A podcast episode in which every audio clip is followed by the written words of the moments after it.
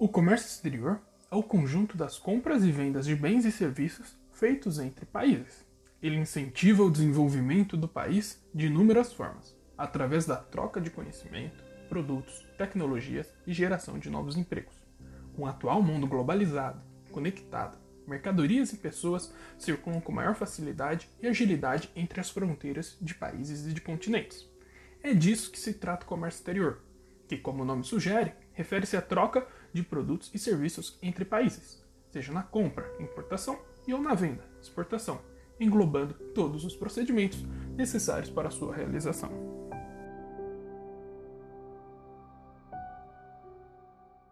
Bem-vindos a mais um episódio do Sua Visão no Exterior, o podcast da Samérica Trade, que veio para simplificar os assuntos do comércio exterior. Eu sou o Luiz Paulo, seu apresentador, e estou aqui com Tatiana Reis e Rafael Esteves. E hoje voltamos com a nossa escalação titular para falar um pouco dos conceitos básicos do comércio exterior. Na introdução, o Rafa falou um pouco do conceito geral do comércio exterior. Então acredito que para a gente iniciar aqui, vamos começar falando um pouco dos do conceitos básicos que englobam o, o comércio exterior e principalmente de alguns termos que a gente vê muito por aí, muita sigla, muito termo que a gente não sabe. Então, para a gente trazer o primeiro termo aqui, eu quero falar de um com o nosso querido Rafael, que é autoridade no assunto. Rafa, fala pra gente um pouco do Incoterms. Então, os Incoterms, eles foram criados pela Câmara de Comércio Internacional para facilitar o, o comércio internacional. Por quê? Porque Sim. os incoterms eles delimitam onde vão os custos e os riscos, tanto do exportador como do importador. E até antes da criação deles, sempre ficava um, algo muito nebuloso, né? A ICC foi criada lá pro fim dos anos 30, né? 1936, e desde os anos 2000 ela costuma publicar uma atualização dos termos, né? De 10 em 10 anos. Então a gente teve o 2000, o 2000 o, o 2010, e o mais recente que foi lançado no fim do ano passado, o 2020. É, e qual que é a finalidade das atualizações, Rafa? Então, é, com o passar dos tempos, as tecnologias mudam, é, é mais coisas entram para o jogo do comércio exterior, né? E, hum, entendi. e questões que, eram, que não eram problemas no passado passam a ser agora, porque são fatos novos, né? Ou então eles atualizam o termo, eles deixam a mesma nomenclatura, só que eles modificam, por exemplo, o, a responsabilidade num certo ponto, ou então uhum. o custo em outro ponto. Por exemplo, o, o CIP foi atualizado uh, nesse nesse última atualização do 2020 para que tenha uma cobertura é, diferenciada do CIF, né? Agora, eles têm coberturas diferentes do tipo de seguro. Olá, eu sou o Adolfo. Vocês ainda não me conhecem, mas vão passar a conhecer agora. Eu vou falar de alguns pontos que ficaram vagos nesse podcast. CIP. O vendedor paga por transporte e pelo seguro até o ponto do destino indicado, mas o risco é transferido quando as mercadorias são entregues ao primeiro transportador.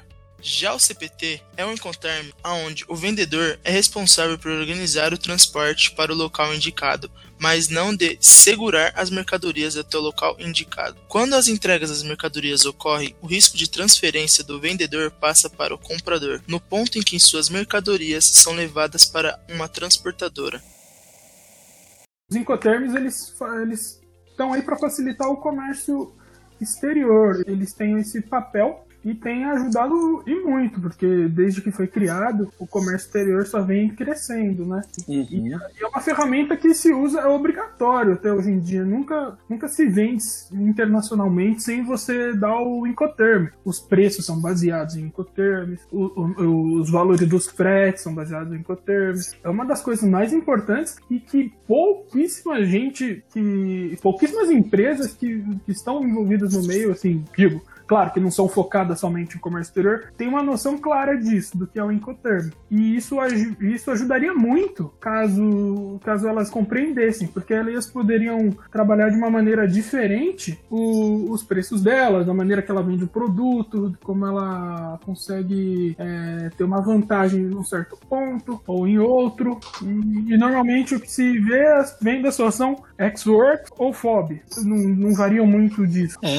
assim, no âmbito geral. É, sempre que a gente vê comércio exterior, esse Incoterms é um tipo de coisa que raramente se vê na maioria dos conteúdos, até nos grandes criadores de conteúdos não é tão popular não. Então é bom que a gente trouxe isso e reiterando o que a gente falou no começo, no nosso blog da Samérica, samericatrade.com/blog, o Rafa fez lá uma série de vários posts muito bem explicativos de Incoterms, então vale a pena dar uma conferida lá, tá? E agora pra gente seguir aqui, vou colocar a Tatiana na roda para falar do agente de carga ou agentes de cargas. O agente de carga é, numa visão bem simplista, é o transportador internacional. Hum. Mas é, dependendo da da proposta da gente, ele pode ser um operador logístico multimodal. Por quê? Ele pode atuar não só fazendo transporte aeroporto, aeroporto, porto a porto, mas atuar no transporte interno na origem, atuar no transporte interno no destino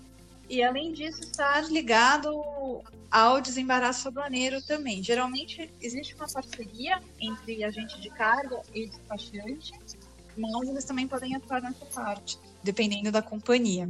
É, de certa forma, é um agente logístico também, tem que ter esse, essa expertise logística. Sim, uhum. sim, ele é o agente logístico, é aquele que, ele vai, é aquele que vai te, te direcionar para o melhor tipo de transporte, porque às vezes uhum. você tem ideia de, uma ideia de como levar a carga, ele te apresenta uma proposta diferente, um pouco reduzido, uma operação melhor, uma rota melhor, então, ele é responsável pelas rotas, pela, pelo transporte e por toda a parte logística mesmo do porta a porta. É bem essa. Esse, é, é, é, é um agente mesmo que vai lidar com a carga, mas ele não só com a carga que vai sair de um país ou outro, mas como o trânsito dela dentro do destino também, é isso? É, geralmente mais na origem, mas uhum. o, o, alguns deles oferecem porta a porta. Então eles cuidam é, eles retiram na origem, na fábrica do, do fornecedor e entregam é, na porta do destinatário. Então, ele, sendo multimodal, ele consegue oferecer a gama toda. Uhum, então, Mas ele também só pode, ele pode, ele tem a opção de fazer também aeroporto, aeroporto ou porto, porto. Aí depende do que você está contratando. Operacionalmente falando, então, o cara que é multimodal, ele consegue, no custo-benefício, fica melhor ou não? Fica, fica, porque ele consegue te dar um pacote diferenciado, uhum. um desconto maior, uma negociação melhor. Entendi, então isso é bom a gente pontuar. Até é bom trazer no blog um dia um post sobre esses agentes de carga aí. É, agora, nos próximos termos aqui, tem um que ele tá condensado, que são três siglas. Eu não sei se elas têm a ver entre si ou se são, só estão juntas aqui, que é AWB, BL e CTR. Elas, tão, elas são relacionadas mesmo ou não? Só ficou junto aqui porque mesma coisa, mais ou menos, só que de diferentes modais. O AWB é pro aéreo, o BL é pro marítimo e o CTR é pro rodoviário. Ah, e o que são exatamente? É, eu, sou, eu sou o leigaço é aqui, viu, gente? Eu tô, é tô, tô, tô, apre tô, aprendendo junto com o ouvinte. Então, o, o, AWB, o BL e o CTR são mais ou menos a mesma coisa, só que para diferentes modais. O AWB, ele é pro modal aéreo, o BL é pro, pro modal marítimo e o CTR é pro modal rodoviário. Eles são o conhecimento da carga. Eles que dão a posse para transportadora, para que ela possa uh, movimentar a carga, né, sem demonstrar que ela, que ela pode é, transportar a carga sem nenhum problema, né. Então são documentos basicamente de transporte. É, porque a minha dúvida é, é o tipo de documento que ele serve para controlar, por exemplo, o contrabando, essas coisas, para impedir esse tipo de fraude? Também, porque é, em cada conhecimento tem que estar discriminado o que você está transportando. Uhum. Existem outros documentos que vão junto, mas o conhecimento ele traz em linhas gerais o que está sendo transportado, as dimensões, o peso e tudo mais. Uhum. E eu pergunto isso porque às vezes, às vezes algumas coisas que eu vejo quando eu estou olhando conteúdos na internet, principalmente sobre Comex, é que às vezes, quem, ah, óbvio, a gente já falou até aqui no, no programa anterior que tem sim muita burocracia e tudo mais, mas muitas vezes você vê pessoas falando, ah, mas tem tantos documentos que são inúteis, e aí é por isso que eu fiz a pergunta. Né? No, no caso, um documento como esse serve também para impedir fraudes, né? Não que ele zere as fraudes, não é isso, mas uhum. é uma é um, uma, uma camada aí de proteção a mais para a carga e para que não haja fraudes e coisas do tipo, né? É, exato. Ela também é aqui tem a diferenciação, né, da posse e da propriedade. Uhum. E o AWB, o BL, o CTR, é, é, eles fazem essa diferenciação. Quando a transportadora está, a transportadora, o pessoal do navio, do avião, tanto faz, eles estão fazendo o transporte da carga, eles só estão com posse da carga. Eles não são ah, proprietários da carga. O que determina a propriedade da carga é, é a invoice, que a invoice vai estar em nome do destinatário final. Por exemplo, por exemplo, na invoice vai estar escrito o nome lá, Luiz é, o dono de, desse material que, está, que a gente está transportando. Só que a transportadora Tatiana está fazendo transporte para o Luiz. Não quer dizer que aquela carga é da Tatiana. Ah, entendi. Entendi até bem a diferença de posse e propriedade. Agora fez todo sentido. A gente vai falar até do invoice na hora dos documentos. Então, só para a gente matar aqui alguns termos, chegamos na DI e na DUE, ou na DUI, não sei se é assim que pronuncia. Isso, a DUI e a DI. E aí, eu achei que ia vir a do INPE aqui, porque esses três sempre andam juntos, mas Sim. podem falar um pouco desses dois termos também pra gente já depois seguir pros documentos. É, que antigamente era DE, né, Tatiana? Aí agora eles passaram pra DUI por conta da, daquela coisa de simplificação do comércio exterior, de deixar as coisas mais simples, né? Então a sim, DUI é declaração única de exportação. É uma junção de, de, várias, de vários outros documentos que eram dispersos num único só. E a Tatiana pode falar um Isso. pouquinho da DI, do INPE, né? Que tá essa mudança aí agora. Então, a, a, só complemento. Antes nós tínhamos o registro de exportação e a declaração de exportação. Esses dois documentos eles foram substituídos pela declaração única de exportação uhum. por conta do acordo de facilitação do comércio. A gente já falou deles em alguns conteúdos do blog também. Sim, de fato. E eu acho que quando tiver tudo consolidado e tudo implementado, a gente pode fechar isso num outro podcast. Claro. Aí a gente tem a declaração de importação, a ADI, que é onde você coloca, você declara tudo que está sendo importado e é através dela que você registra os produtos e faz o despacho, né? É uma uhum. parte do despacho aduaneiro. E a do INPE, que você citou, ela vai substituir a DI e todos os outros documentos de importação. Ah, então, olha aí. vai ser um documento único, a declaração única de importação, e aí ela vai substituir a declaração de importação e a CI, que é um comprovante de importação, vai ser um único documento também. Mas ele só vai ser implementado a partir de junho do ano que vem. Nossa, mais ou menos. Tem um, tem um tempinho legal aí. Eles estão postergando tem, isso, né? Eles estavam. Eles estão postergando, porque assim, é, as empresas que são OEA, que são operadores, são operadores logísticos, é, eles são diferenciados porque são grandes empresas que têm regras de compliance e, e tudo mais. A gente pode até falar deles num outro momento. Sim. É, eles estão testando. Eu acho que tem mais ou menos 20 empresas que estão dentro do Portal Único neste momento é, registrando no INPE. Uhum. Então, tudo que dá errado, eles vão melhorando. Tá. E para soltar para o grande público, depois que eles ajustarem tudo com essas 20 empresas, eles soltam e aí eles tiram o Ciscomex e aí vai ser tudo via portal único. Ah, então tá. Exterior. Então a do INPE, ela é o futuro. Então tá rolando, por enquanto tá rolando um mega teste com essas 20 empresas para realmente lapidar a para poder lapidar essa declaração para depois liberar para geral, né? Exatamente. Eles fizeram a mesma coisa com a DUI. Uhum.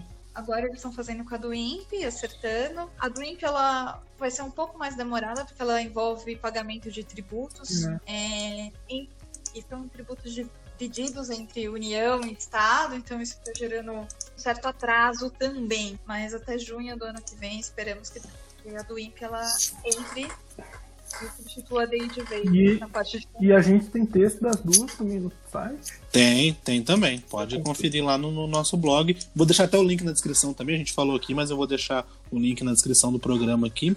E só para complementar, pra gente matar esse assunto, normalmente siglas são, uma, são coisas que assustam muito as pessoas.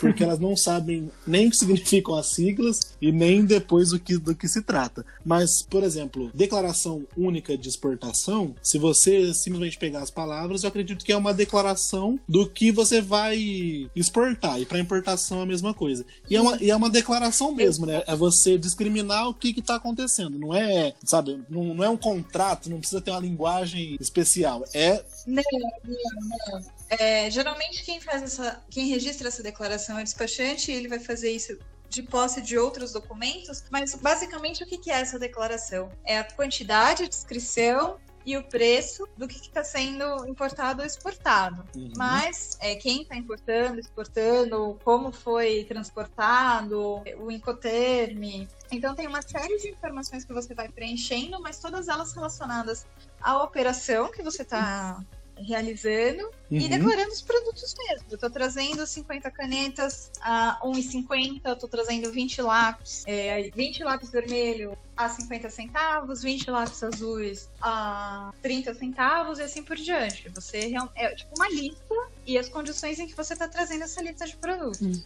É, porque às vezes assusta né, as pessoas. Ah, mas como que eu vou fazer? É, E, na verdade, se você pensa, não é nada tão complexo assim. É realmente ter os, do- os documentos, né, como você mencionou, e saber exatamente o que você quer ou exportar ou importar, né? É, saber, assim, ter acertado todas as condições e ter, assim, uma boa descrição e discriminar tudo Uhum, corretamente. sim. Aí entra a classificação fiscal também, a gente pode conversar num outro momento, que eu acho que ela não tá. Classificação fiscal é um termo que não tá na nossa listinha, mas eu vou. Já acrescenta, por favor. Já E- estou acrescentando. Isso. A classificação fiscal, ela, no Brasil, ela tem oito dígitos e Uhum. ela é, é a nomenclatura comum do Mercosul, NCM, e ela diz o que, que você está trazendo. Por exemplo, é, você está trazendo um animal vivo, que é o 01, capítulo 01, animais vivos. Aí, que animal vivo você está trazendo? Ah, eu estou trazendo um cavalo, um cavalo Para reprodução.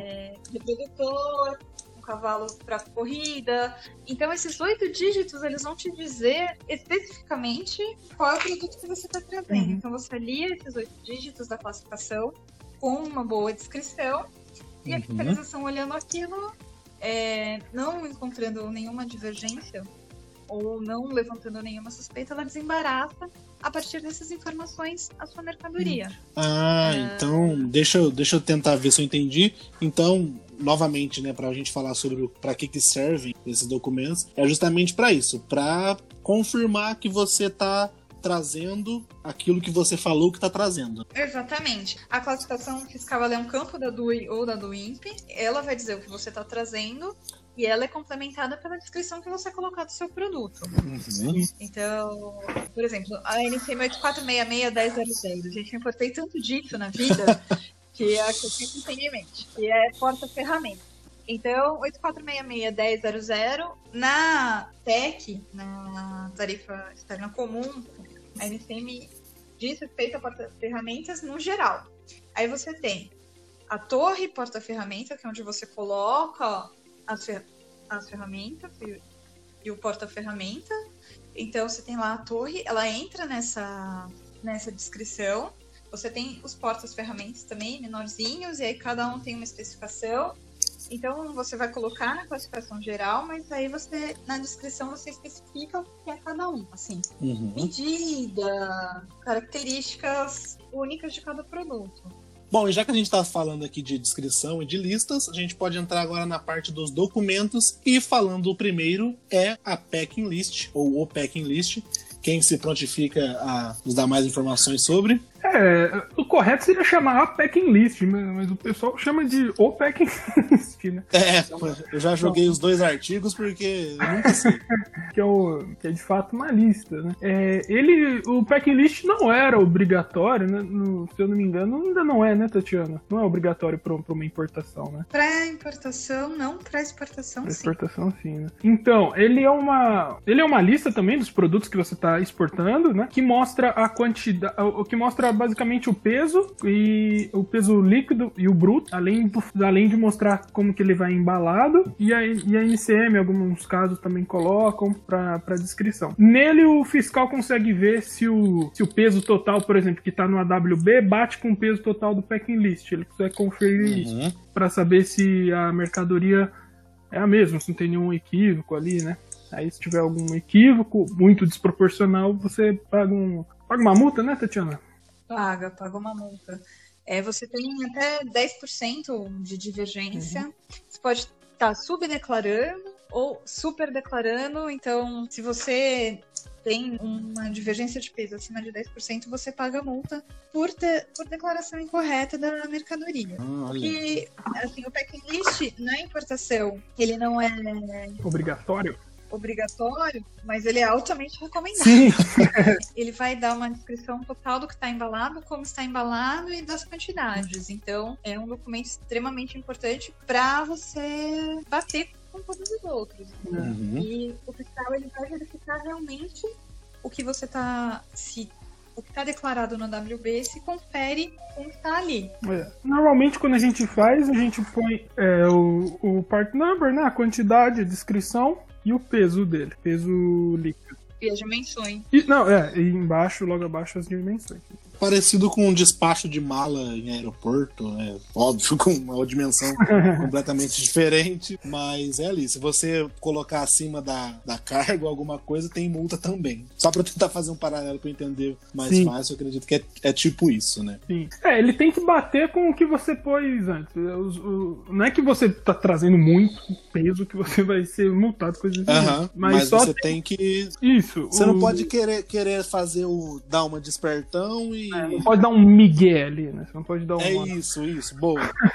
O pode termo, o termo correto é esse. Você não pode termo querer dar uma técnico que a gente migué. usa Isso, é migué. é Mas isso. Não pode querer dar uma migué. Não. Tem, tem, que, tem que. O peso tem que estar coerente com aquilo que você está trazendo. Então, é- essa é uma lista que até agiliza muito a fiscalização, né? Porque o fiscal dá, bate o olho ali, vê se aquilo está condizente e aprova, ah, ou não, né? A, a mercadoria de entrar Uhum. no país. É, e agora ficou bem, bem claro pra mim, deu pra entender, principalmente por esse termo técnico aí do Miguel que eu conheço bastante. Boa. e ago- agora, seguindo, certificado de origem. Acho que a gente até falou de origem né, no blog Uhum. recentemente, então acho que vem a calhar agora o certificado de origem. E já tem texto no blog, na publicação desse podcast, vai ter texto. Sim, sim, com certeza. Então, o certificado de origem atesta a origem da mercadoria para trazer benefícios tributários, porque, por exemplo, al- alguns países eles têm acordos, como o Chile tem o AT35 com o Brasil. Então, quando você traz uma mercadoria do Chile ou manda uma mercadoria para o Chile, você manda junto um certificado de origem dizendo que, esse, que o produto que você está exportando ou importando ele foi produzido num desses dois países. E aí, nesse certificado, você vai colocar a descrição, processo produtivo, o quanto da mercadoria ela é nacional, o quanto entra de, de material importado, o- como ela foi processada aqui. Sim. Então, tudo isso entra para que você possa certificar a origem do produto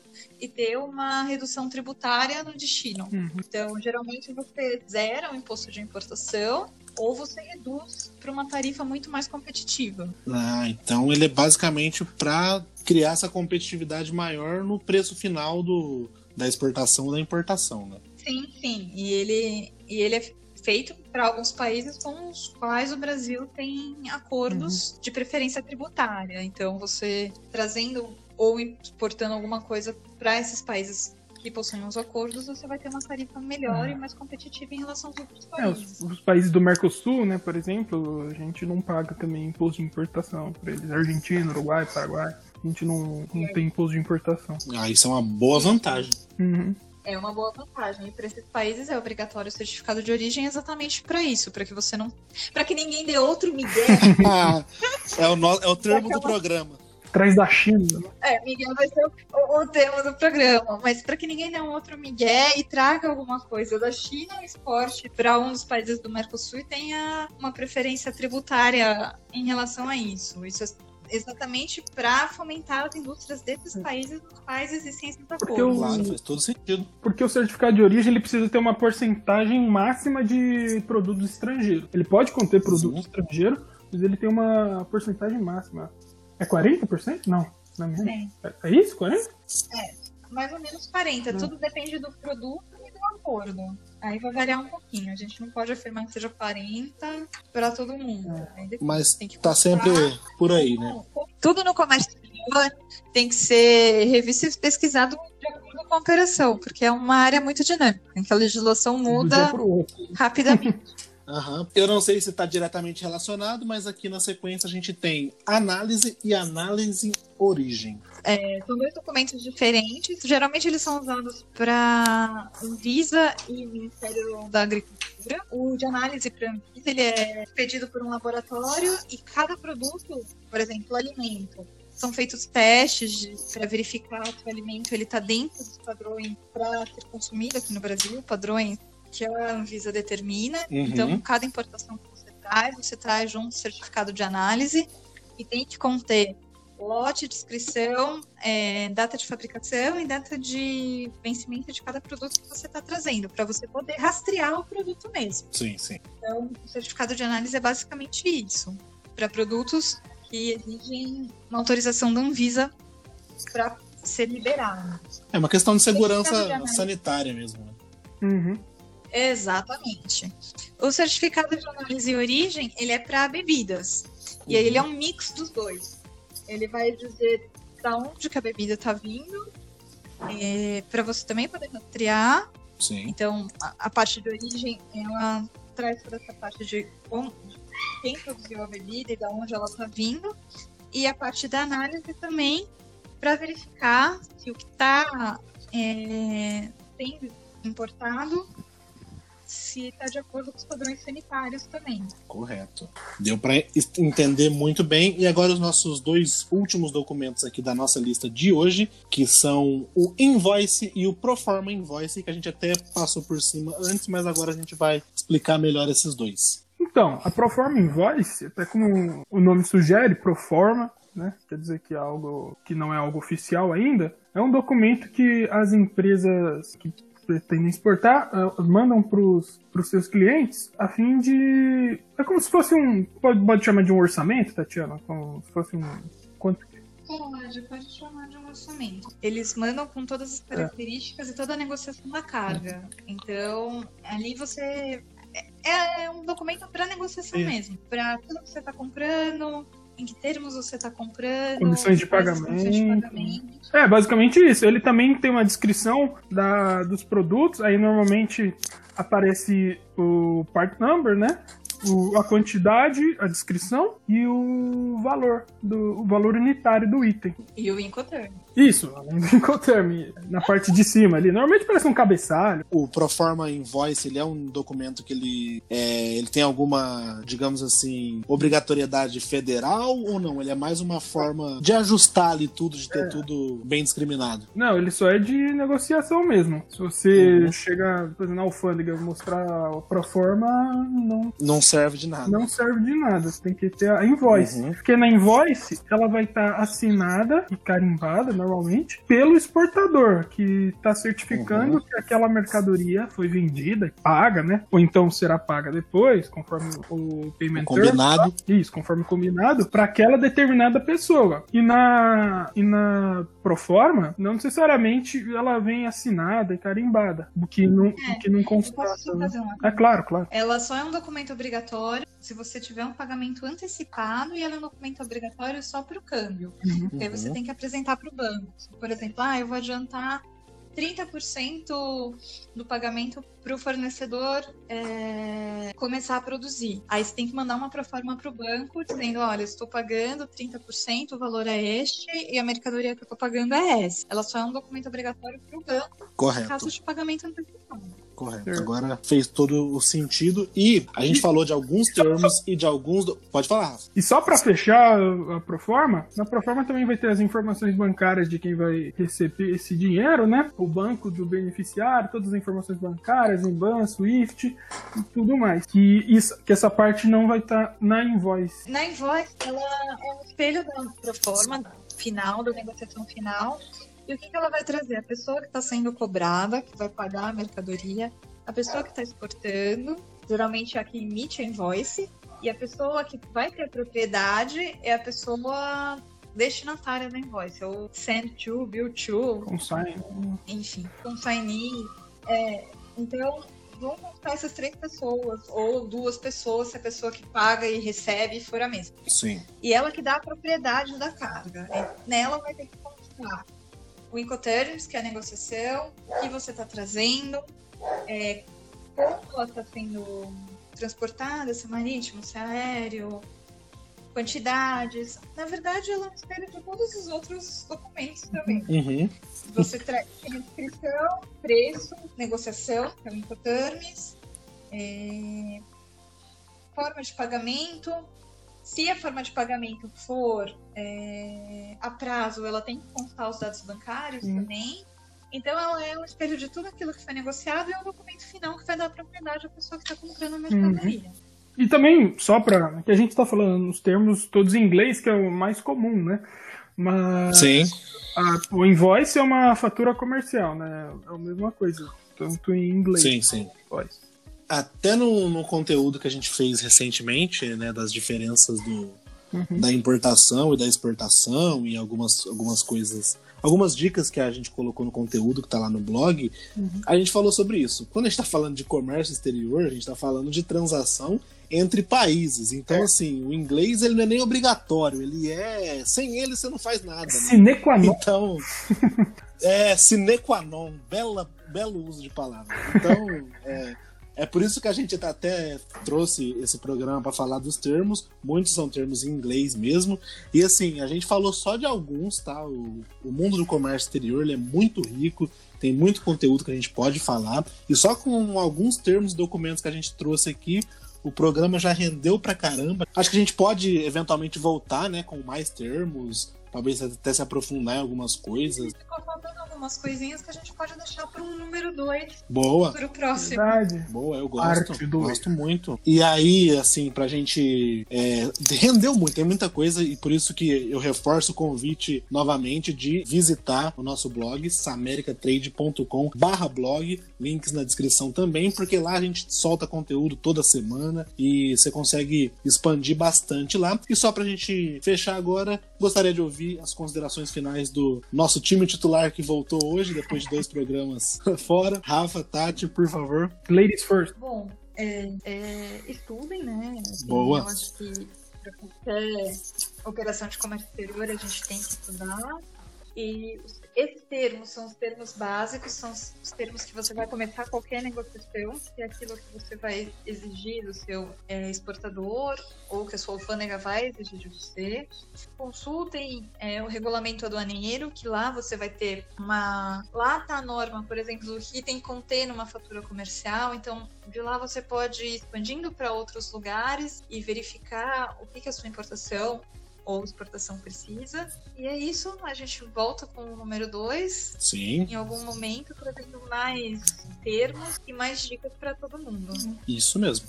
É, entrem no nosso site, né? Entrem no nosso blog, escutem nossos outros podcasts. A gente fez um com o meu professor, Roberto, um professor de finanças.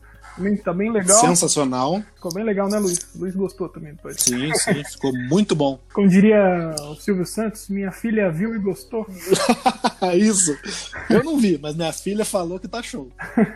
E claro, tem algumas coisas aqui que a gente ficou meio superficial, mas no blog tem muito mais aprofundado, por exemplo, os Incoterms, tem explicando de cabo a rabo todos os tipos, os que são exclusivos para marítimo, os que são exclusivos para de, para delivery, né, para entrega até o destino, o- e tudo mais, e os que são para toda a obra, que é o nome do, do texto lá.